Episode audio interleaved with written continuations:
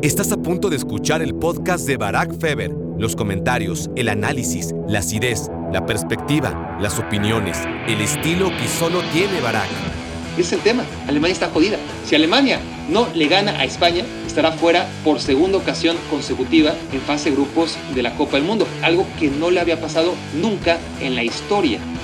El gran problema del fútbol, y lo he dicho mil veces, es lo poco claro que sigue siendo el reglamento y al ser poco claro, entonces deja demasiado la interpretación y el VAR no puede interpretar. Eso no se va a solucionar. Te das cuenta que, que individualmente Canadá, hombre por hombre, tiene con qué pelear, más allá de que colectivamente es realmente lo que le hace fuerte.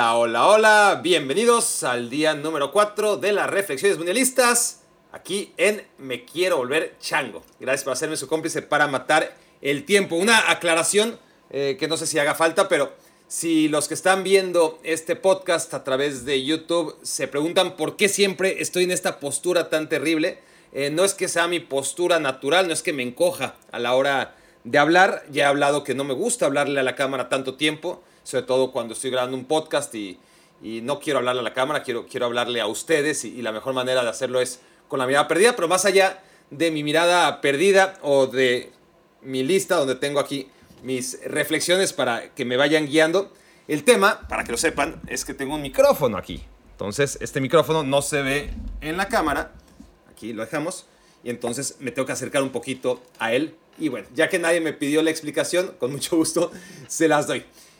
Tuvimos una jornada muy buena y muy mala a la vez, con cosas muy buenas y con cosas terribles. Van pasando los días, todavía no juegan todos los equipos, en el momento en que estoy grabando esto, en el momento en que la mayoría de ustedes estén oyendo esto, pues ya habrán jugado todos los equipos. Pero recuerden, por si no lo saben, que este podcast se está publicando cada capítulo mundialista por ahí de la medianoche, así que es mejor escucharlo a última hora de la noche antes de dormirse para que estén actualizados, pero pueden escucharlo cuando les dé la regalada gana. Faltaba más, pero sí, están empezando los partidos muy, muy temprano y entonces lo ideal es que este podcast diario sea el colofón de cada jornada en lugar de la introducción, porque si va a la introducción de cada día, tendrían que estarlo escuchando a las 3 de la mañana previo al partido a las 4, que suele ser el más malo, suele ser el más malo y por lo tanto suele ser más prescindible ¿no? que el resto. Les decía que faltan todavía cuatro selecciones por jugar, pero ya vamos vislumbrando cuál ha sido el mejor gol de la competencia. Tiene que haber muchos mejores goles, pero por ahora creo que todos nos quedamos con aquel gol de Arabia Saudita, que fue el segundo, ¿no? Como ingresa al área, este, se quita. Qué difícil es acordarse los apellidos de los jugadores de Arabia Saudita, lo siento. Pues ya saben de quién hablo, de Al Algo. Y cómo pasa por el medio de, de Nahuel Molina y, y de De Paul, y cómo no quiere cometer penal Di María y, también lo ve pasar y después como la clava en el ángulo, ¿no? Ese es el mejor gol.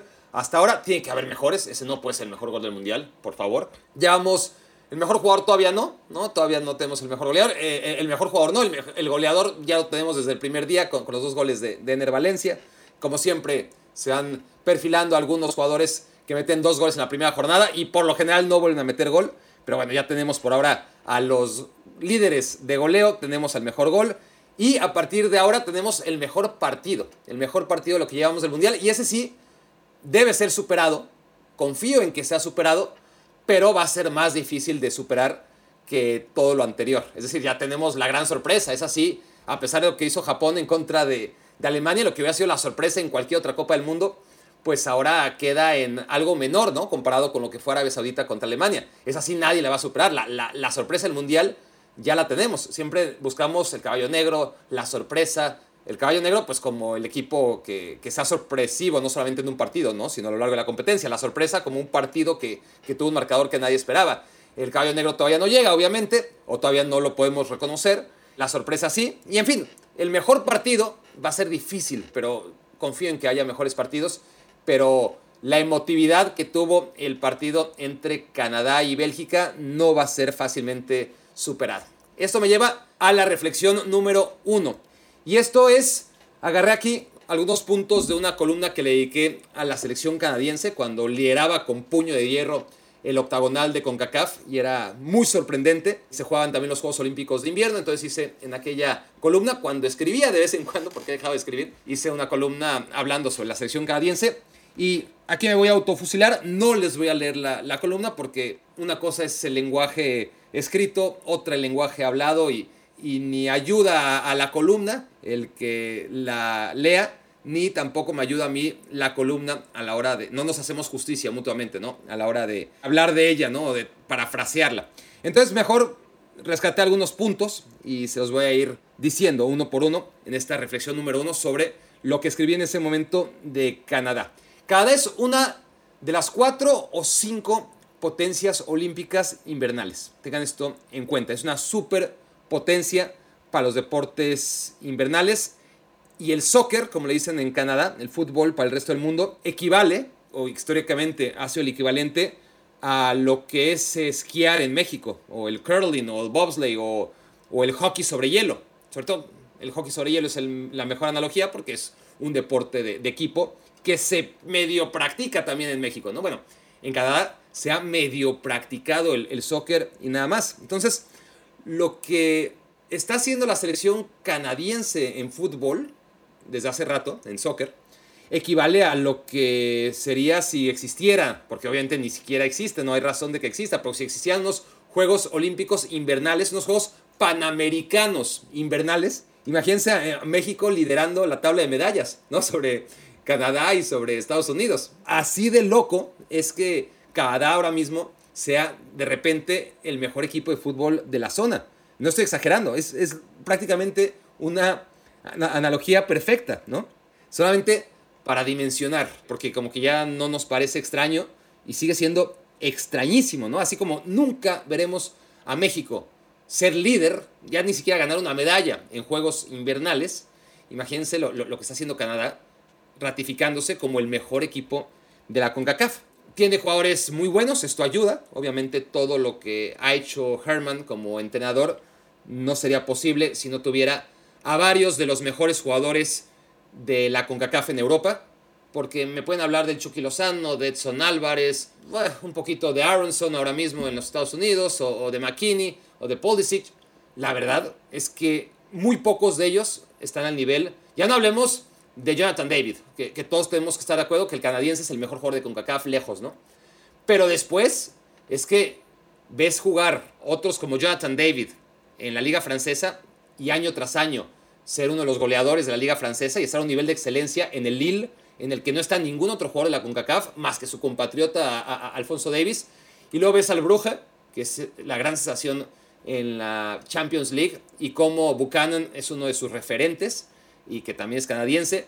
Y luego ves, qué sé yo, a Eustaquio, que no tiene tantos minutos en el Porto, pero que sigue siendo uno de los mejores jugadores de CONCACAF. Y te das cuenta que, que individualmente Canadá, hombre por hombre, tiene con qué pelear, más allá de que colectivamente es realmente lo que le hace fuerte. Tácticamente, escribía yo, es un equipo moderno, o sea, lo ves y es un equipo que sientes que, estás en 2022, ¿no? La, en la vanguardia, con tres centrales, pero tres centrales de buen pie, y además súper agresivo, ¿no? Súper agresivo en los balones divididos a la hora de hacer coberturas. Lo vimos en contra de Bélgica, y si no lo vieron, no se lo pierdan, porque realmente es de lo mejor que van a ver en la Copa del Mundo porque las selecciones eh, no suelen hacer partidos de la intensidad y del nivel que hace Canadá, ¿no? Más allá de las limitaciones que sigue teniendo. Es como lo mejor de dos mundos, y esto ya no es de la columna, esto ya viene de mi cosecha actual, es del Barack Feber de hoy y no del Barack Feber de hace seis meses que escribió esta columna. Y es que lo mejor del mundo del renglón físico y del renglón técnico convergen en la selección canadiense, ¿no? Porque físicamente es un equipo que, eso sí, siempre Canadá ha tenido eso, ¿no? Aún en sus peores momentos, y esos habían sido los primeros 100 años de su historia futbolera, pues por lo menos físicamente era un equipo notable, ¿no? Pero ahora acumula toda esa capacidad física, que obviamente no la ha perdido, sigue siendo un equipo dominante en el juego aéreo, en la rapidez, en, el atleticismo de sus jugadores, pero además tiene una calidad técnica que hace perfecto clic con la capacidad atlética de, sus jugadores. Entonces, lo mejor de dos mundos, tanto el físico como el técnico, convergen en la selección canadiense. Y después, el fútbol tiene cuatro dimensiones, ¿no? La táctica, de la que ya hablamos, de, a qué juega Canadá. Es un equipo con las líneas adelantadas, es un equipo que presiona, es un equipo moderno. La dimensión técnica de sus futbolistas, lo, bueno que son técnicamente la mayoría de ellos. La dimensión atlética, física, ¿no? que, que esa, siempre han sido destacados. Bueno, cuando esas tres son tan altas, la cuarta dimensión del fútbol pues la cuarta pata, ¿no? De, esas patas que, sostienen al fútbol es automáticamente de acero. Y esa es la dimensión anímica del juego, ¿no? Cuando estás también en el renglón físico, atlético y técnico, solamente puedes volar en el renglón anímico. Y eso es lo que le ha pasado a Canadá desde hace rato. Y luego, ustedes saben que que me fijo en los pequeños detalles, que, que a veces hasta sobrevaloro o le presto demasiada atención a, los pequeños detalles. Y cuando veo el himno, me he parado muchas veces a analizar los himnos en estas reflexiones. No sé si ustedes lo, lo hagan o, o si le adelanten o si se lo pierdan o si realmente les parezcan interesantes. Pero yo veo el himno, y no solamente ahora que está en el Mundial, porque muchas veces ves a selecciones cantar el himno a todo pulmón, pues porque están en el Mundial, ¿no? Pero a Canadá desde las eliminatorias, en la Copa Oro, cantar el himno con una agresividad con una pasión, con una diversión, ¿no? De, saber que, están disfrutando el momento. Y desde ahí te das cuenta que el equipo ya está, si no está ganando 1-0, ya está compitiendo. Ya está compitiendo y, ya es mejor que el otro, ¿no? Ya, ya está más adentro del partido, aún sin que este empiece. Eh, realmente es atractivo el, fervor con el, que, con el que cantan el himno. Y, aquí un paréntesis, un paréntesis, porque hoy viendo a, Canadá cantar el himno en contra de Bélgica, oh, la frustración de siempre, ¿no? La cámara y el director de cámaras cerrados, ¿no? Con las indicaciones de hacer el paneo hasta el cuarto jugador, lo que ya me quejé la otra vez, y después tienes que ir a las bancas, y después tienes que ir con los aficionados, y luego vuelves con los jugadores. No, ¿por qué no dejan un poquito que la improvisación y la sensibilidad y el sentido común los guíe? Porque están con los jugadores canadienses cantando a todo pulmón todos, pero está Miller llorando a lágrima viva. A lágrima viva y, y el fue como si me diera igual, o sea, como si no tuviera sentimientos. No sé si ustedes lo tienen, si soy el único corazón de pollo aquí, yo quiero pensar que, no soy el único que, dice, a ver, quizás soy el que más le afecta, eso sí lo puedo aceptar, que, que los otros no sea para tanto, pero por lo menos que digan, a ver, déjanos a este jugador, que lo queremos ver llorar, ¿no? Véndenos ese dramatismo, porque eso es la Copa del Mundo. Y pasa todos los días. Pasó ayer con la selección mexicana y con Alexis Vega. ¿Por qué no nos dejaron en close-up las lágrimas de, Alexis Vega para emocionarnos con él, ¿no? La verdad es que me da mucho coraje porque además, lo típico, ¿no? Van a la banca, en la banca todos están disconformes, enojados, hay desorden, no se ve bien. O sea, no tienen por qué ir a la banca ni al entrenador, aunque hoy el entrenador de Canadá, la verdad es que sí, a diferencia del resto de entrenadores, sí cantando el, himno también a todo pulmón, no fue mala idea, pero es una excepción, lo de Herman, también cantando muy bien. Pero en general, no pasen las bancas, no pasen a los aficionados. Eso cada cuatro años no lo soporto, ¿no? Te, pasan a los aficionados. Y los aficionados, claro, cuando los tomas a la hora del himno, lo que hacen es dejar de cantarlo, voltear a donde están las pantallas en cuanto advierten que están en las pantallas del estadio y por lo tanto en las pantallas de todo el mundo y se ponen a saludar y en el momento en el que saludan pues ya no están viendo hacia la cámara, ya no le sirve al director de cámaras e inmediatamente tiene que cambiar a otro. Y en cuanto este se da cuenta que lo están grabando, otra vez hay que cambiar a otro. Es una estupidez, es una soberana estupidez. Sobre todo cuando el partido está en un momento álgido, ¿no? Y te pasan la cara de un aficionado que realmente le está pasando mal porque su equipo va perdiendo y estamos en el minuto 90, pero siempre es más fuerte la emoción de verte en la televisión, ¿no? Entonces no importa lo mal que le esté pasando mientras no estaba dándose cuenta que lo estaban grabando, en cuanto se ve en la pantalla, saluda, ¿no? Y se olvida que su equipo está quedando eliminado de la Copa del Mundo y nos tira o le tira a la producción televisiva todo el relato del drama que se está viviendo en la tribuna. Entonces, ya no lo hagan. Pero bueno, es una lucha que tengo perdida, ¿no? Cada cuatro años.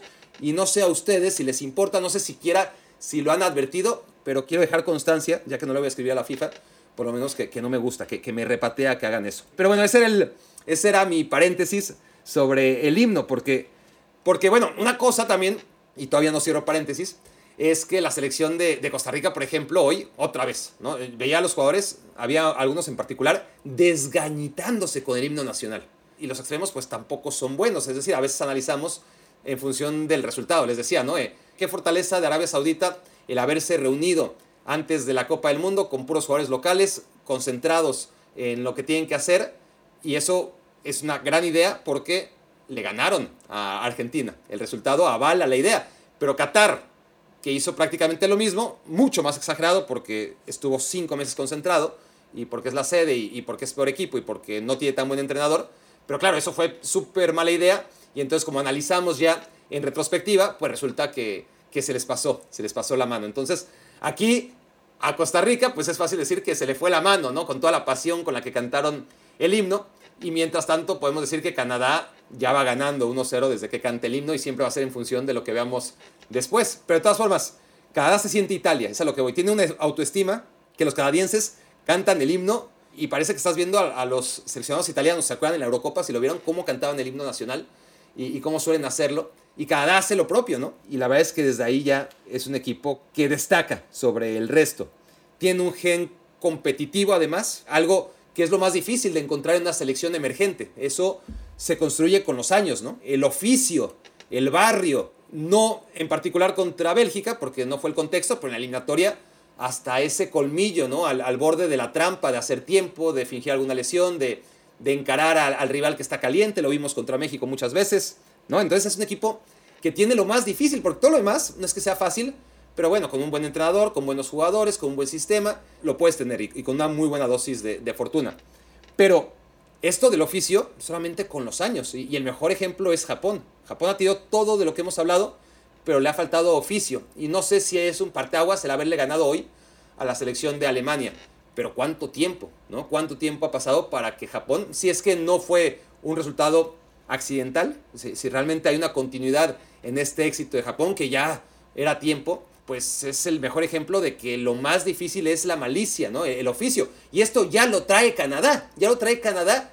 ¿Por qué? Pues porque los chicos, aunque la mayoría son nacidos en Canadá, pues a ver, uno sí que nació en Croacia, el portero, hay tres que nacieron en Inglaterra y que crecieron en Inglaterra, en barrios ingleses, ¿eh? No, no en el Palacio de Buckingham. Luego de los que nacieron en, Canadá, pues está Eustaquio, claramente de familia portuguesa, Osorio de familia colombiana, hay gente de origen ganés, está el caso de Jonathan David, que aunque nació en Nueva York, creció en Haití antes de irse a, Canadá, este, hay algún futbolista también de origen nigeriano, en fin, aún naciendo en Canadá, no crecieron, no me imagino a ninguno de estos creciendo y jugando al bobsleigh con sus amigos, ¿no? No, no, jugaban al soccer. Y son de una cultura croata, inglesa, portuguesa, colombiana, ganesa, haitiana, nigeriana, donde ya traen esa cultura ¿no? Eh, futbolística en todos los sentidos, incluido el oficio, incluido el colmillo, que es lo que suele adolecer este tipo de selecciones. Entonces, la verdad es que yo, a ver, no tenía dudas sobre Canadá, no tenía dudas sobre Canadá, pero sí acepto que tenía mis reservas. Mis reservas respecto a no sabía si la Copa del Mundo iba a ser demasiado, ¿no? Es decir, una cosa es mostrar el oficio que han mostrado en Copa Oro, en eliminatorias mundialistas, pero una Copa del Mundo, después de no jugarla desde 1986 y jugando en contra de Bélgica, la cabeza de serie de este grupo desde el primer partido, no, no es que hayan empezado contra otro equipo de, de, menor nivel, ¿no? Empezaron contra la selección de Bélgica, no empezaron contra Marruecos, ni siquiera contra Croacia, empezaron contra Bélgica, que claramente y ya hablaré de eso, es una selección que no viene bien y, no era tan difícil identificarlo. Pero de todas formas, una selección propositiva, una selección como la de Bélgica, aún viniendo como viene, con los jugadores que tiene, pues no sé si, o no sabía si iba a ser demasiado para la selección canadiense y no estaba seguro qué postura iba a adquirir, si se iba a echar atrás, si iba a jugar al contragolpe, si iba a jugar al tú por tú, si le iba a dar un poquito de frío, al menos en los primeros minutos, que, es lo natural. Y nada de esto. Desde el primer minuto hasta el minuto 90 jugó con una jerarquía que realmente, si no se habían dado cuenta, me tiene emocionado. Más emocionado que cualquier otro momento de la Copa del Mundo. Reflexión número 2. Siguiendo con Canadá. Cualquier equipo se cae en esas circunstancias de las que le estoy hablando. Tu primer mundial, eh, estás jugando bien, penal, en los primeros minutos llega tu estrella contra el mejor portero del mundo y Alfonso Davis falla el penal. Cualquier equipo se caería, ¿no? En estas circunstancias, sobre todo si, si es un equipo pues sin ningún antecedente, ¿no? Es decir, es un golpe anímico muy fuerte, ¿no? Estar dominando a Bélgica contra todo pronóstico, estar jugando muy bien y fallar un penal. No se cayó Canadá. Cualquiera se caería si después de ese penal no bajas los brazos y mantienes el ritmo, mantienes la actitud, mantienes el fútbol, sigues teniendo a Bélgica sin poder salir de, su propia mitad del campo y cualquier equipo se caería si con esta inercia Bélgica comete un error, da un pase hacia atrás, la recupera un jugador de Canadá, como ocurrió, no sé si están conscientes de la jugada, porque, porque no hubo tanta repercusión mediática, me parece, yo que si fuera de las redes sociales, pues no me entero tanto, pero sí me dejo guiar por mi community manager de lo que me dice y, y me dice que no hubo tanto ruido. Yo digo, pero a ver, a ver, espero que ustedes estén enterados del robo que, sufre Canadá, porque primero es esa jugada en la que Canadá recibe un balón del futbolista de Bélgica, que, que, no sé quién es, que da un pase malo hacia atrás, lo intercepta un jugador en fuera de juego, entre comillas, porque evidentemente cuando el pase es voluntario, intencional de un rival, no estás en fuera de juego, y Vertonghen le hace un penal muy claro. Pero como el abanderado sancionó un fuera de juego increíble, estaba distraído, imperdonable, entonces ahí ya ni siquiera puede entrar el VAR, porque ya estaba sancionado. Otra cosa es que no hubiera sancionado el fuera de juego, y después en el VAR se viera el penal claro que ocurrió cuando levantó la bandera el árbitro auxiliar, una terna africana, de la que ya hablaré, por cierto. Y entonces eso fue realmente grave. Entonces ya habían fallado un penal, que obviamente eso no es culpa del árbitro, pero anímicamente pues es un golpe. Ya les habían quitado la oportunidad de tirar otro penal por ese fuera de juego increíble que les marcan, ¿no? Imperdonable. Y después, como si no fuera suficiente para no caerse, porque la selección canadiense no se cae ante tamañas adversidades, sigue dominando, sigue haciendo su juego. Penal clarísimo de Axel Witzel, pero realmente muy claro, un pisotón de manual, evidente, y tampoco se señala. Dice bar, review, pero nunca llaman al árbitro. Súper sospechoso, súper indignante, y esto me lleva a la reflexión número 3. Porque el bar, lo he dicho muchas veces, a mí, por bien que funcione la mayoría de las veces, y, y démosle el beneficio de la duda, y pensemos que más allá del tema que el gran problema del fútbol, y lo he dicho mil veces, es lo poco claro que sigue siendo el reglamento y al ser poco claro, entonces deja demasiado la interpretación y el VAR no puede interpretar, sino que los que interpretan son los que usan el VAR y con las mismas imágenes pueden interpretar una u otra cosa. Eso no se va a solucionar.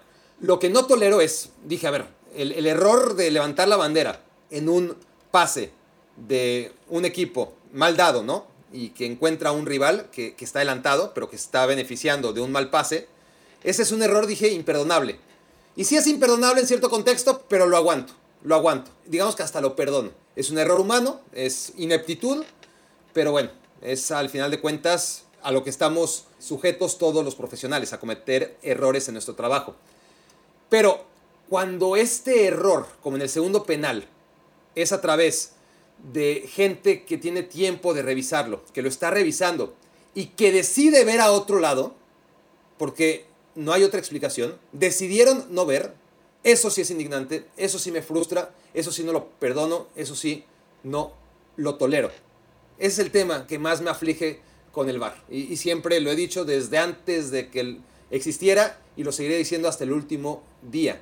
Yo perdono la ineptitud arbitral, perdono al que no lo vio, al que no pudo verlo. Al que no perdonó es al que no quiso verlo. Y eso fue lo que pasó en el segundo penal. Y a final de cuentas, increíblemente, la selección canadiense, después de todo esto que jugó en su contra en el primer tiempo, en el segundo tiempo estaba más cansada, claro, no ejerció el dominio que sí ejerció en el primero. Bélgica, al contragolpe, empezó a tener oportunidades también de gol que no supo aprovechar, pero, pero eran patadas de ahogado, latigazos y además bien solventados por un Canadá que muchas veces quedaba mal parado, porque de todas formas con su entrega lograba apagar los fuegos, ¿no? que, que, por ahí podían encenderse ante los contragolpes de la selección de Bélgica. Entonces, esto es lo que tiene Canadá, ¿no? Que es un equipo como robot y a la vez sumamente humano. Equipo robot porque todo lo que pasa y que debería afectarle a seres humanos, porque no importa cuántas cosas estés haciendo bien, el destino parece estar en tu contra, el destino y los árbitros y, y, todos, el, penal fallado, el fuera de juego increíble que te marcaron, el penal evidente que no quisieron ir a ver al monitor, que, que, el bar volteó para otro lado. Todo esto es de, de, robots, ¿no? De tipos que están demasiado metidos en el partido, pero a la vez los ves jugar con esa pasión, con esa entrega, como se dejan el alma en cada balón y te das cuenta que es un equipo con lo mejor de los robots y con lo mejor de los seres humanos. Y, y creo que no se puede decir más sobre esta selección canadiense. Pero volviendo al bar, que es eh, la reflexión número 3, yo no sé si le han dado seguimiento a, la nota, yo me enteré apenas mientras veía el partido, por lo que decían los comentaristas, pero este árbitro, al que asignaron un árbitro de nacionalidad de Zambia, al que le dieron el partido tan importante que Bélgica-Canadá sabíamos, ¿no? Que, iba a ser uno de los partidos gruesos, que, iba a ser un partido muy competido. A ver, yo estoy de acuerdo que la FIFA no solamente utilice árbitros europeos, porque también fallan, ¿no? O, sudamericanos. Creo que es mucho más frágil, lo hemos visto cada cuatro años, cuando hay árbitros africanos y realmente están rezagados, están rezagados y, y no ha habido la capacidad de que los árbitros africanos sean tan competitivos como los jugadores africanos, ¿no? Pasa en muchos lados, los árbitros norteamericanos también, ¿eh? no, es un tema solo de pobreza, es un tema general de mala escuela, de malos instructores. Eh. algo pasa con el arbitraje africano, pero si todas las confederaciones tienen que estar representadas, que además es algo que le debe valer madre a la gente, ¿eh? o sea, ¿quién se preocupa de, ah, mira, aquí están todas las confederaciones representadas y, y qué bueno, porque qué pluralidad, y, a ver, está bien, pero es algo que realmente a la afición no, le importa, ni, siquiera a los, a ver, los salvadoreños que tienen un árbitro salvadoreño, pues estarán contentos, pero tampoco es como, oh, es que nosotros este, queremos estar en la Copa del Mundo aunque sea con un árbitro, ¿no? O que África reclame que ellos también necesitan para hacer contrapeso árbitros africanos, cuando claramente no es una cuestión de contrapeso y que los árbitros africanos, al estar dirigiendo ciertos partidos, van a contener a los árbitros no africanos que dirijan otros partidos, ¿no? En donde esté involucrado África, por ejemplo. Es decir, si, fuera así, donde, donde no, es que los árbitros europeos, si no quieren verse afectados por arbitrajes africanos, eh, esta teoría de, un balance de poderes, entonces mejor que, que haya árbitros de todas las confederaciones y así todos tranquilos y hay un equilibrio. No es así, no es así. Los árbitros van a pitar bien, malo, regular, independientemente de sus nacionalidades y el que haya árbitros africanos o no en la Copa del Mundo honestamente da lo mismo. Lo que necesitamos son es árbitros buenos. Pero bueno, si no se puede, si realmente antes de capacitar correctamente a los árbitros africanos los vas a mandar a la Copa del Mundo por esta doble moral con la que siempre actúa FIFA, pues entonces ponlo en el Costa Rica-España, que sabes que, a ver, no sabes que iba a quedar 7-0, ¿verdad? Pero sí sabías que, que, iba a ser un partido en el que iba a ser de un solo lado, ¿no? De un solo lado y, y que Costa Rica podía sacar el 0-0 o podía ganar 1-0, pero no iba a ser un partido de poder a poder que siempre es mucho más complicado para un árbitro, ¿no? Entonces, un partido entre dos equipos tan dinámicos como Bélgica y como Canadá, no se lo puedes dar a este árbitro y mucho menos con los antecedentes que tenía este señor. Este señor dirigió el año pasado en la Copa Africana de Naciones un partido, historia real, ¿eh? entre las selecciones de Túnez, mundialista por cierto, y de Mali. Bueno, al minuto 85 pitó el final del partido.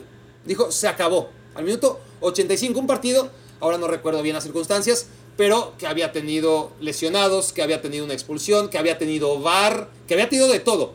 Lo paró, y aunque no lo tuviera, ¿eh? al minuto 85 dijo, vámonos. Evidentemente se hizo un zafarrancho, era la Copa Africana de Naciones, la fase grupos, Túnez favorito estaba perdiendo contra Mali. Y claro, este, después de caos, el árbitro se dio cuenta que no podía hacer eso y reanudó el partido. Reanuda el partido y uno puede decir, bueno, lapsus brutus, ¿no? Este, uno de alguna manera casi es imposible justificar, pues bueno, algo pasó con su reloj, algo calculó mal, se le paró el reloj en algún momento, no supo qué hacer y, y calculó mal y al minuto 85 dijo, vámonos. Bueno, reanudó, hubo VAR otra vez en esos minutos entre el 85 y el 89 en el que volvió a pitar el final del partido otra vez. Después de que lo había parado al 85, lo dejó jugar 4 minutos más y en esos 4 minutos incluso hubo una revisión de VAR y acabó con el partido. A este árbitro, y, no estoy diciendo que esto fue hace 10 años, ¿eh? esto pasó en la Copa Africana de Naciones del año pasado. Este árbitro, que además no puede ser algo que le suene raro tras esta historia, que antes ya tenía temas de investigación sobre malos manejos y, sobre sobornos y, sobre corrupción. Ya había sido investigado este árbitro zambiano. Luego tiene esto, ¿no? En, en la Copa Africana de Naciones. Y cuando lo entrevistan y le dicen, ¿qué pasó? Su argumento fue que si no acababa con ese partido, le iba a dar un ataque al corazón, que hacía mucho calor y que Dios le dijo que tenía que acabar con el partido y que al contrario, que él está agradecidísimo con la situación porque él está seguro que de haber seguido en esas condiciones corriendo, entonces habría caído en coma y que hubiera regresado muerto. Le reclamaba a la prensa, ¿no? Diciendo que ustedes querían que regresara muerto, ¿no? Con, con un desparpajo increíble en estos tiempos, ¿no? El, el, árbitro de Zambia diciendo que ese partido al minuto 89 lo había parado dos veces, primero al 85 y luego al 89, por razones de salud. Como si no hubiera un cuarto árbitro para esos temas, ¿no? Para que lo reemplace. En fin, ese árbitro, increíblemente, para que nos demos cuenta cómo está la FIFA, a ese árbitro lo mandaron al Mundial. Y ese árbitro es el protagonista del primer escándalo del Mundial. Que además, tengo esa sensación, les digo, ¿no? Que que no ha tenido esa repercusión mediática que, merecería el robo a Canadá. Y entonces para esto yo, por lo menos, ¿no? Para, para escandalizarme por todos los que no lo hicieron y para que ustedes también se escandalicen porque no fue justo, no fue justo lo que vimos. Por favor, alguien tiene que pensar en los niños, diría, diría la señora Flanders. Así que sí, estoy en un estado de bastante enojo por lo que le ocurrió a Canadá y, y por los manejos de FIFA, ¿no? Este arbitraje. Es decir, piensa mal, yo no soy uno de los que pregonan teorías de la conspiración, siempre lo digo ya, y ya, ya lo saben, pero ¿por qué mandas un árbitro así? ¿Por qué? ¿Por qué mandas un árbitro así a, a la Copa del Mundo y más a dirigir un partido de los importantes? Bueno, esto es la reflexión número 3 y vamos a la número 4 y vamos más rápido porque creo que entre las tres primeras entre Canadá estoy tan emocionado y excitado que se me está yendo la hora. Esto de, del partido entre Bélgica y Canadá me parecía a mí que, que lo iba a ganar Bélgica pero pues, yo sabía que iba a ser un partido parejo. Es decir, yo creía, hubiera firmado el 1-0, el 2-1. El resultado no me parece sorprendente. Y mucha gente sí se sorprende de, lo que fue Canadá. Y digo, ¿qué no, o sea, ¿qué no vieron las eliminatorias? ¿No vieron la Copa Oro? ¿No, ¿No han visto a Canadá? Porque otra cosa es gente que no sea de la zona, ¿no? Analistas que no estén expuestos a CONCACAF. Pero veo gente, o oigo gente sorprendida. ¿De qué les sorprende? ¿Qué les sorprende? ¿no? Al final vuelve a repetirse la historia de la Arabia Saudita contra Argentina, sin el marcador favorable, obviamente, para el equipo menor. Pero Argentina en una selección que muy pocos veían que no estaba en un buen momento en cuanto a sus jugadores. Y de Bélgica un poquito más. Pero, pero de todas formas a Bélgica se le sigue pensando que es esa generación dorada y que es su última oportunidad y que siguen siendo todos cracks, cuando no es verdad. Los, únicos cracks que le quedan a esta selección en este momento son De Bruyne y Courtois y ya está. Los demás, ¿qué crack? ¿Azar? ¿Es Azar que, que no juega el fútbol de manera decente hace cuatro años, que hoy hizo un control increíble, por cierto, pero bueno, sí, hay que reconocerle que hizo un control de balón increíble y lo seguirá haciendo cuando tenga 50 años, ese no es el problema de azar, ¿no? ¿Quién? Lukaku, que quién sabe hasta cuándo juegue y, cómo juegue. Ferreira Carrasco, Bitzel en el nivel en el que está, Alderweireld, Bertongen. ¿Cuáles son los cracks de, de, de Bélgica, no? Para nada. Y Canadá entonces es una selección que se le subestimaba de alguna manera como Arabia Saudita. Entonces, cuando se enfrenta a una selección sobrevalorada y se enfrenta a una infravalorada, pues suele ocurrir lo, lo, que vimos, ¿no? Partidos que pueden tener resultados increíbles. El resultado de Arabia Saudita contra Argentina, vaya que lo fue.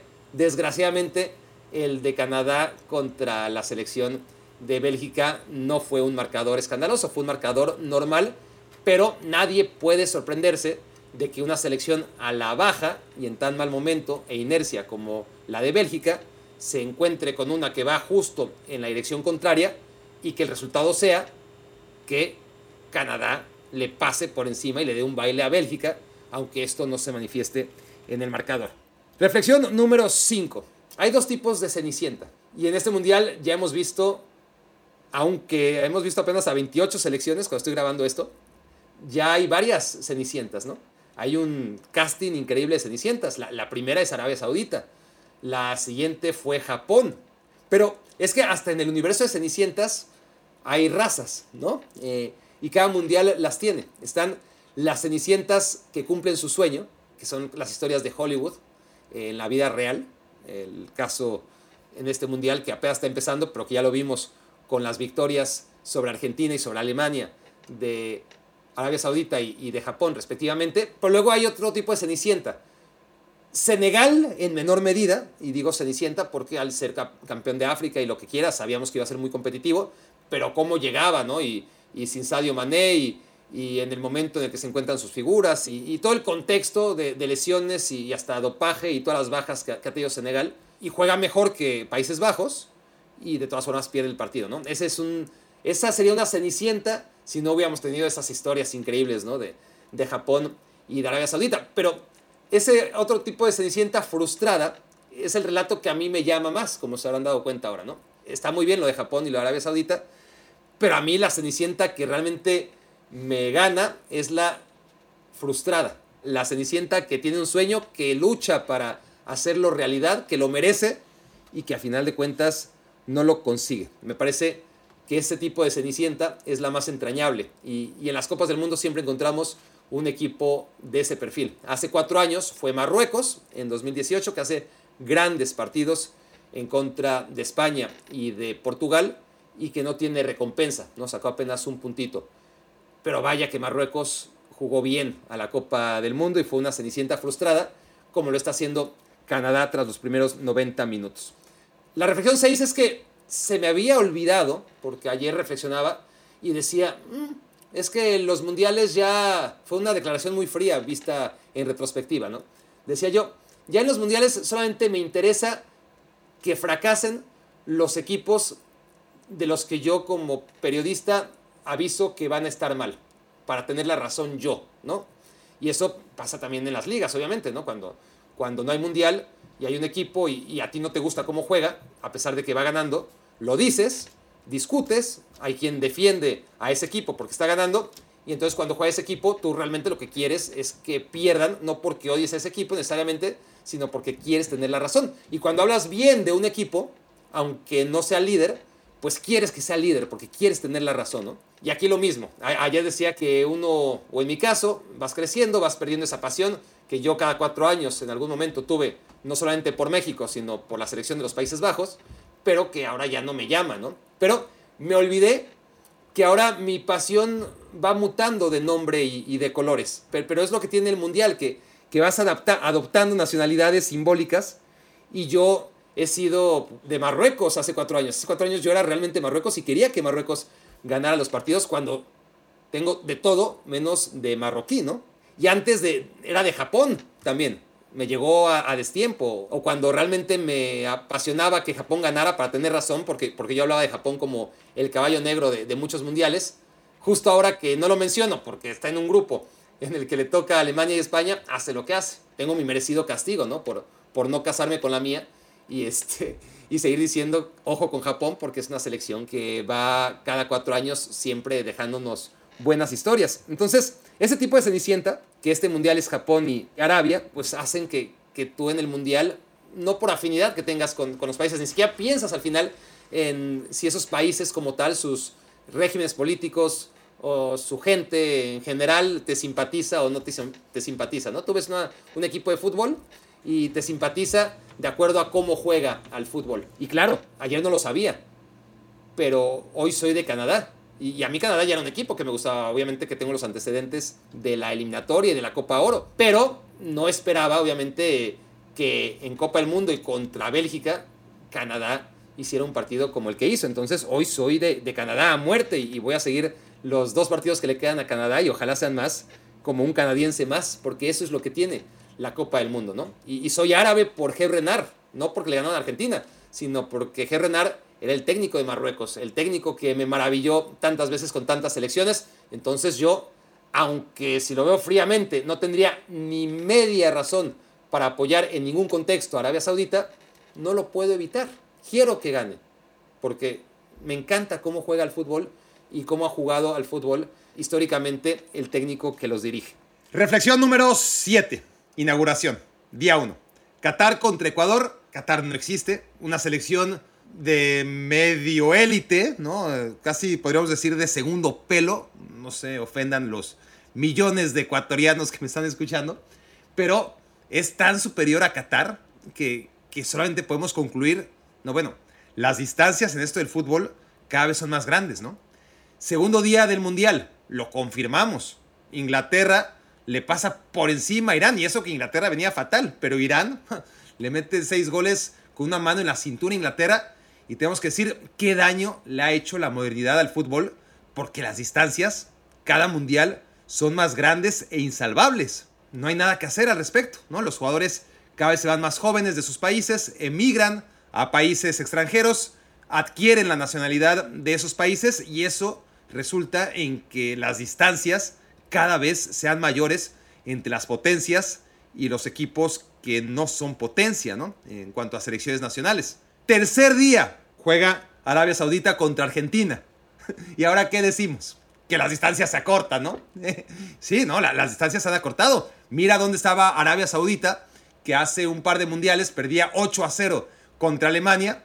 ¿Y dónde está ahora? Evidentemente, las distancias se acortan, ¿no? Y, y hoy, día cuarto, lo comprobamos. Obviamente que las distancias se acortan. Cada vez lo hemos visto con la selección japonesa, que era un desastre y que ha ido compitiendo cada cuatro años, poco a poquito, cada vez mejor, cada vez mejor. Y que hoy, por fin, da el campanazo que estábamos esperando desde hace tanto tiempo y le gana a una selección como la alemana. Señal inequívoca de que las distancias se han acortado, ¿no? Y cuando concluíamos eso, justo cuando concluíamos eso, literalmente una hora después, empezó el partido entre España y Costa Rica y España le ganó 7-0 a Costa Rica para hacernos pensar otra vez que esto de las distancias en el fútbol son insalvables, ¿no? Que cada vez son más grandes. Conclusión a todo esto.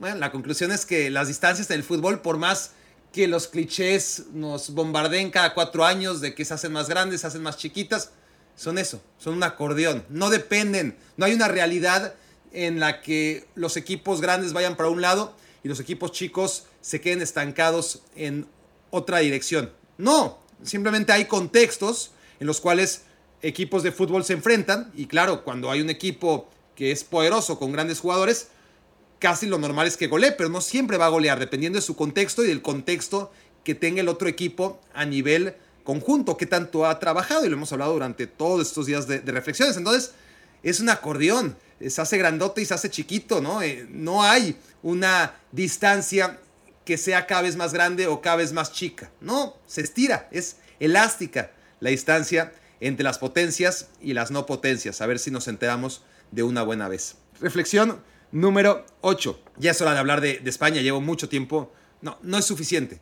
Mucho, pero insuficiente tiempo hablando de la selección canadiense, pero hay que hablar de España. España hizo un partido contra Costa Rica, que claro, nos lleva a esa conclusión de es que contra Costa Rica cualquiera, sí. Y si hubiera sido contra Arabia Saudita, Argentina, también cualquiera, ¿no? Y si hubiera sido Alemania contra Japón, pues sí, también cualquiera. No, no, no hay cualquiera. Sí, Costa Rica fue muy débil. Les hablé ayer de mi quiniela, de que hacemos pronósticos o hicimos pronósticos previo a la Copa del Mundo, partido a partido, pero también de, ciertas preguntas. Y yo puse a Costa Rica como mi candidata a ser la peor. Claro, aquí solo vengo a presumir mis, mis pronósticos acertados, ¿eh? porque también pronostiqué que Alemania va a jugar la final y eso no se los decía, ¿no? Pero sí, veía a una Costa Rica en un grupo muy complicado y además muy, muy flojita, muy flojita. Por eso fui mi candidata a ser la peor y por eso entiendo yo que también hay que, poner en contexto la victoria de 7-0 de, de, España, pero no por eso le vas a quitar mérito a un equipo tan bien dirigido, porque lo ves, es decir, ver un partido del Mundial entre Costa Rica y España fue un equivalente a ver un encuentro de Premier League del Manchester City en contra del Nottingham Forest. Así, cuando, cuando el City aplasta a su rival y, no para y sigue y, se, y se instala en campo contrario y sigue tocando. Y así fue. Y eso es muy difícil de lograr con selecciones nacionales, con clubes también, ¿eh? con clubes también, pero con selecciones nacionales es casi imposible y se logra siendo necio, como Luis Enrique, siendo muy talentoso, teniendo las ideas muy claras, siendo revolucionario y por supuesto teniendo una jeta como él en la que le vale todo, él, él cree en, él, en su equipo de trabajo y, y, claro, toma decisiones muy impopulares porque las selecciones se supone que tienen que ser el premio a los mejores jugadores. Él no tiene esa visión, él tiene la visión de que por algo él es el entrenador de la selección nacional y él tiene, a diferencia de los clubes, la total libertad de escoger quiénes van a ser sus jugadores. En los clubes, pues puedes decidir a quién comprar, pero dependes del mercado y del presupuesto y, de, muchos, de muchas variantes, ¿no? Es maravilloso ser entrenador de club respecto a selección nacional porque puedes entrenar con el equipo todos los días, porque tienes un trabajo diario a diferencia de cuando lo haces con selección nacional. Pero hacerlo con selección nacional también tiene sus puntos en los que puedes concluir que es mejor en algunas cosas ser seleccionador nacional, ser entrenador de una selección nacional antes que ser entrenador de club. Y una de esas posibilidades que tienen los técnicos de selección y que no tienen los técnicos de club es la ventaja de poder escoger a quien le dé la gana, siempre y cuando tenga evidentemente el pasaporte del país al que estás entrenando, ¿no? Pero esa es la única limitación. Después puedes escoger dentro de un universo de futbolista casi infinito a los que tú quieras, no a los que la prensa dice, no a los que la afición dice, no a los que las estadísticas te proponen. Y, y eso ha sido genial por parte de Luis Enrique. El tiempo siempre le ha dado la razón. Hizo una Eurocopa de menos a más y acabó siendo un gran protagonista de la Eurocopa, perdiendo contra Italia, que tenía mucha más calidad individual y que colectivamente era muy buena, pero no tan buena como España. Es decir, España, ese partido contra Italia realmente fue mucho mejor en semifinales, aunque lo pierde en penales, porque no tiene calidad, no tiene calidad en ciertas zonas del campo. Lo que tiene es un gran colectivo, pero basado en eso, en una idea de juego en el que Luis Enrique ajusta las piezas que más le convienen a él, que más le gustan a él para su propuesta y con las que se siente más cómodo. Y eso le ha hecho prescindir en sus convocatorias de muchos jugadores que uno puede entender desde fuera que son mejores de los que él sí se lleva. Deja fuera, y solo voy a decir a unos cuantos, a Fabián Ruiz, a, Tiago Alcántara, inclusive los porteros, ¿no? Kepa y, y De Gea como suplentes, pues parece a todas luces mejores opciones que los que se acaba llevando a, Raya y al otro, ¿no? A, a, los porteros del Brighton y del Brentford. Pero de todas formas, eh, posición por posición vamos a encontrar jugadores que uno diga, lo, lo, de Iago Aspas, por ejemplo, ¿no? Es lo más claro porque ni siquiera tiene delanteros la selección española. Pero bueno, tiene una idea, tiene una idea muy clara y esa se plasma en el terreno de juego y eso hay que agradecérselo honestamente a Luis Enrique. Lo de Gaby fue emocionante otra vez, aun cuando hemos visto crecer a Gaby partido a partido.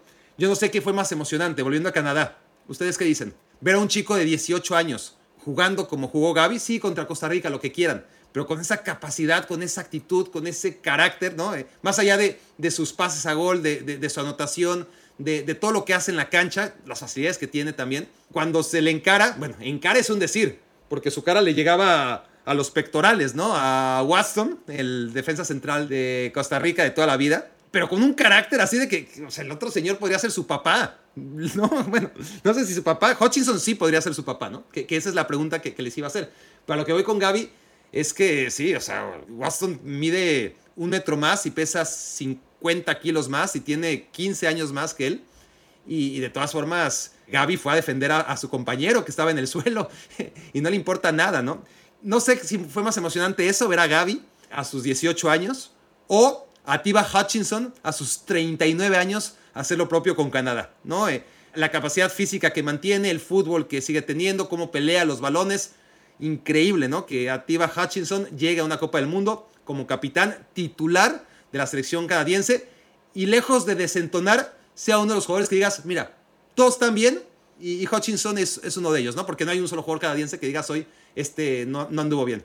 Pero Hutchinson no desentonó para nada. Y Hutchinson literalmente podría ser, no, literalmente no, pero virtualmente podría ser padre de, de Gaby, ¿no? Tienen 21 años de diferencia, ¿no? Qué, qué maravilla que el fútbol a esas alturas haya avanzado tanto que históricamente, digo, siempre ha habido jugadores muy jóvenes. Pelé, ¿no? A los 17 años, sin ir tan lejos. Y luego Samuel Eto'o, muy, muy joven. Y siempre hay chicos maravilla. Pero que el fútbol siga siendo capaz, y cada vez más, porque antes eran excepciones. Y ahora hay muchos, ¿no? Futbolistas como Mukoko, que también debutó con la selección alemana. Y que hoy la noticia es que Alemania perdió contra Japón. Pero quizás eso va a quedar en anécdota, porque van a pasar muchos partidos, muchos mundiales, muchos éxitos y muchos fracasos en la selección alemana y lo que no va a ser anécdota es si todo sigue como va, y vaya que se decidan muchas cosas, pero Mukoko puede llegar perfectamente al Mundial de 2000, a ver, 22, 26, 30, 34, 38, 42, 2042, si no hay lesiones, si no hay bajas de juego, si no hay técnicos que lo cepillen, si no hay una guerra, una pandemia o algo que lo impida, perfectamente podría jugar seis Copas del Mundo. Y lo mismo Gaby, ¿no? Porque vivimos una época, y cada vez más, en la que no solamente tenemos cada vez más jugadores jóvenes, muy jóvenes, compitiendo a un nivel muy alto, sino que además tienes a jugadores grandes, muy grandes, que compiten a un nivel en el que antes no competían. Antes solamente en ciertas posiciones del campo, ¿no? Eh, sobre todo en la portería, quizás en la defensa. Ahora de todo, ¿no? Mediocampistas, los que menos, pero mediocampistas, delanteros, porteros, defensas de 35, 36, 38 años. En el caso de Hutchinson, de 39. En el caso de Ibrahimovic, hasta hace bien poco, 40. Realmente es, es notable y, y, a mí me emocionó mucho ver primero a Hutchinson a sus 39 años y luego a Gaby a sus 18 años. Gaby es el 9 de España, ligando el tema este con, con, lo de que España no tiene calidad en ciertas posiciones. Es que España, defensas, hoy juega con Laporte, que ni siquiera es español, que nunca fue español y que, bueno, ahora sí es español, pero, pero que le sacaron la nacionalidad de una manera, diría yo, bastante sospechosa, ¿no? Este, porque ni siquiera es franco, o sea, vasco francés, es, es francés, ¿no? Que, que a los 16 años se fue a vivir a Euskadi con el Athletic de Bilbao, que ya era raro que, juega, que jugara en el Athletic Club, al, no por ser francés, sino por no ser francés de una región vasca, ¿no? Y justo cuando cumplió el tiempo necesario para obtener la nacionalidad, se fue a Inglaterra y ahí es cuando le tramitan la nacionalidad, cuando él siempre dijo que, que lo que quería era eh, jugar para la selección francesa, pero evidentemente la cantidad de... Nunca iba a jugar con Francia. Vean la cantidad, o sea, Francia ahora mismo tiene lesionados a Kimpembe, ¿no? Y, y a Fofana, el jugador más caro, el defensa más caro de la temporada, 80 millones pagó por el Chelsea, uno de los más caros de la historia, solo detrás de De Ligt y de Van Dijk. Bueno, esos están fuera. Luego, Barán está lesionado. Y aún así, jugadores como Saliba, que es, está luciendo realmente mucho en el Arsenal, líder de la Premier League. Y Jules Koundé, con todo lo que le costó al, Barcelona y siendo uno de los mejores defensas del mundo, pues son suplentes en la selección francesa, ¿no? Que tiene centrales para tirar arriba. Laporte, ¿cuándo en la vida, no? Iba a aspirar a jugar en selección francesa. Entonces lo hace en selección española. Y su compañero es Rodrigo, que ha jugado de mediocampista toda la vida. Y si no fuera Rodrigo, habrían puesto a Guillamón, eh, que también es mediocampista del Valencia, y si no, tendrían que poner a Eric García, que es terrible, ¿no? Entonces, eso es lo, notable de la selección española, que juega muy bien a pesar de tener tantas carencias en tantas zonas del campo, todas las que no sean el medio campo, ¿no? Para ir rápido. Es curioso porque escuchaba a Luis Enrique, ahora en su... Es increíble, ¿no? en mi época se seguía la cobertura de las Copas del Mundo a través de programas muy buenos como Los Protagonistas, los protagonistas de, antaño que, los más viejos recordarán que era una delicia ver y que realmente uno de los motivos extra, o, ni siquiera extra, sino primordiales de cada mundial era sentarte en la noche a ver los protagonistas y, ver al Wiri Wiri y escuchar a Valdano y las secciones y, era maravilloso, ¿no? El tiempo ha pasado, eso lo hemos, lo hemos perdido y ahora lo que uno busca, en este, hasta yo me sorprendí porque yo no veo ningún streamer en la vida, ¿no? Twitch en la vida, para nada. Al rato me, verán haciendo Twitch, quizás voy a llegar tarde al Twitch como llegué tarde a todos lados, pero bueno, no es mi idea todavía. Pero ahora lo que se hace es seguir a Luis Enrique, ¿no? En, su Twitch, que además lo hace fenomenal. Me encanta Luis Enrique, siempre lo, he dicho y, y, lo confirmo cada vez que tengo oportunidad y tiempo, porque no tengo tanto, de verlo en sus Twitches diarios, streamings, ¿no? Mejor dicho a través de la selección española y, él decía que le, preguntaba, ¿no? ¿Cómo escogen los números? Y dice, no, por antigüedad, el que más partidos tiene con la selección nacional escoge su número, el que quiera, de los que van quedando, pues ahí van siguiendo, ¿no? Eh, según eh, derecho a antigüedad. Y veo que Gaby tiene el 9.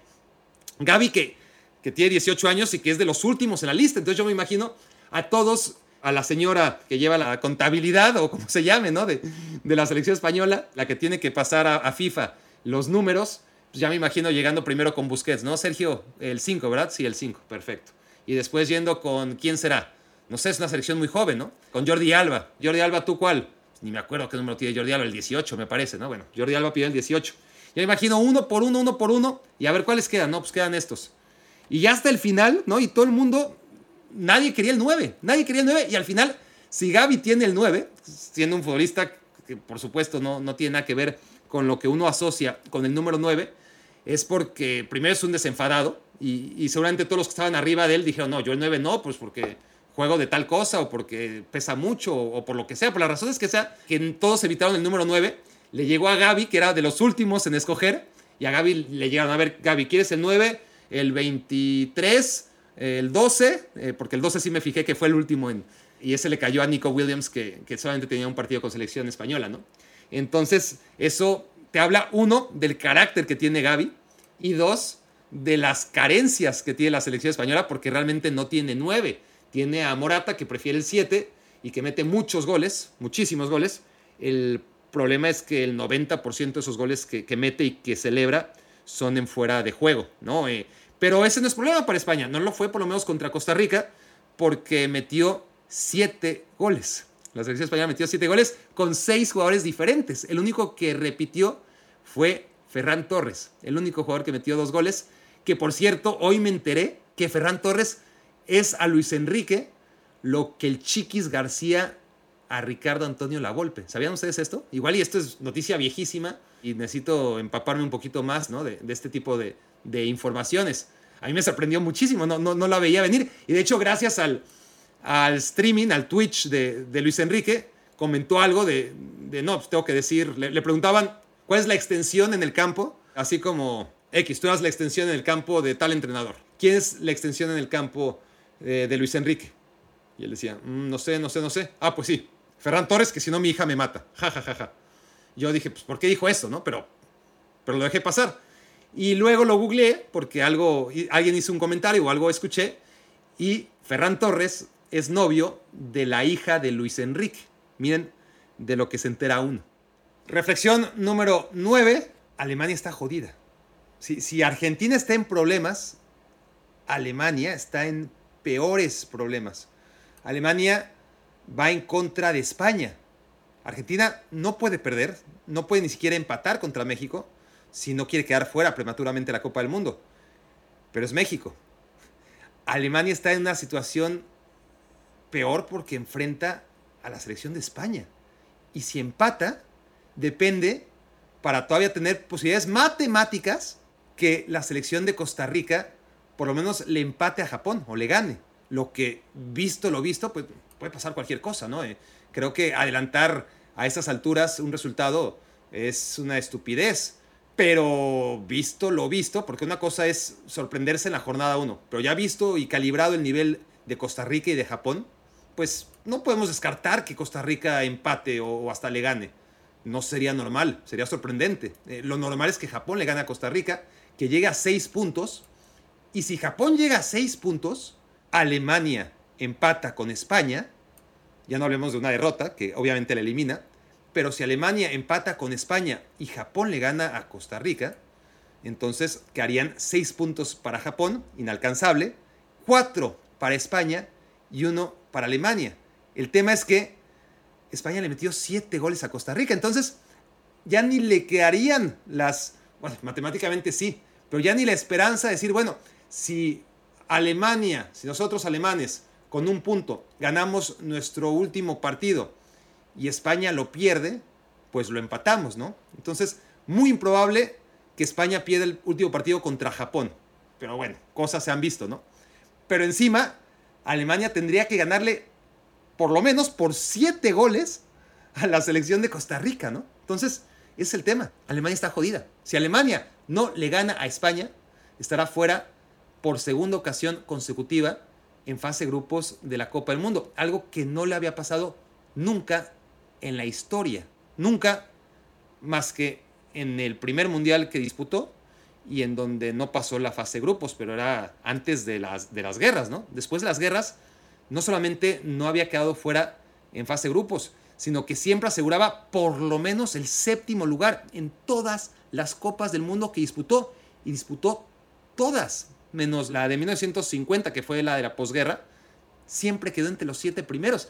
Y Alemania está a nada de quedarse fuera otra vez de los primeros 16, ¿no? Ya ni siquiera de los siete primeros. Es tremendo, pero bueno, ya me gustaría reflexionar muchas cosas sobre la selección de Alemania y de Japón pero tendrá que ser otro día. Ya los veremos otra vez y ya podremos ahondar cuando enfrenten a España unos y a la selección de Costa Rica los otros, porque esto ya tiene que acabar. Bueno, y eso nos deja ya con la última reflexión, que más que reflexión es una pregunta abierta. ¿Qué piensan ustedes? Es que por si fuera poco, con todo lo que ya viene trayendo la selección mexicana y sus propios problemas y, sus actualidades y lo poco que tiene a que aferrarse históricamente hablando, ¿ustedes creen que la derrota de Alemania en contra de Japón devalúa el recuerdo de haberle ganado a Alemania hace cuatro años? Porque era una gesta única, ¿no? Le ganaste a Alemania en fase de grupos, eh, la dejaste al borde de la eliminación, algo que no había pasado nunca. México consiguió algo realmente insólito. ¿Fue el primero y siempre va a ser el primero? Sí. Pero Japón lo hizo. Sí, Alemania era campeona del mundo cuando se le encontró México. Tiene más mérito. Eh, sí. Pero Japón ha abollado, así como el campeón, ¿no? Que defiende su corona pierde en la jornada 1, ¿no? Y, y, se dice, el cliché periodístico es que le abollaron la corona. Japón le abolló la medallita a México, ¿no? De haberle ganado a Alemania. Pues porque, pues sí, ok, le ganaste a Alemania, chido. Japón también, ¿no? Cuatro años después y, y ve tú a saber lo que siga. Entonces, desgraciadamente, sí, uno de nuestros mayores recuerdos, quizás el recuerdo más importante en la historia de México en los mundiales, creo no sé si lo habían reflexionado, me imagino que no, porque no tienen la mente tan retorcida como yo, o quizás sí. Pero sí, creo que dentro de todos los problemas de la selección mexicana y de la afición mexicana en general, está eso, ¿no? Que, que ese gran recuerdo, pues queda ya un poquito empañado, o, o bastante empañado.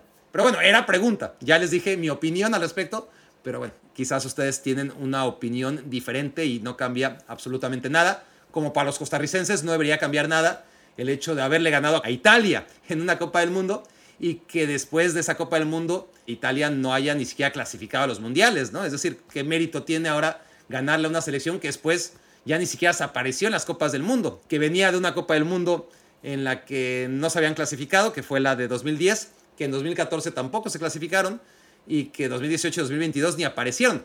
Yo creo que de todas formas los ticos están igualmente orgullosos, así Italia hubiese ganado los dos últimos mundiales.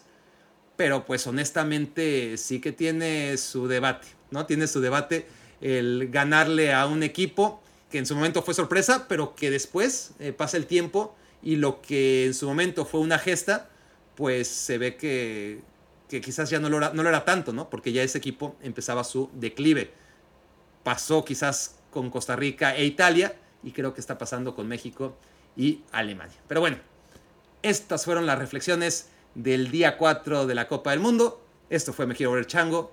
Gracias por haberme hecho su cómplice para matar tanto tiempo. Escuchaste el podcast de Barack Feber. Toda la información de los deportes con un toque de Barack.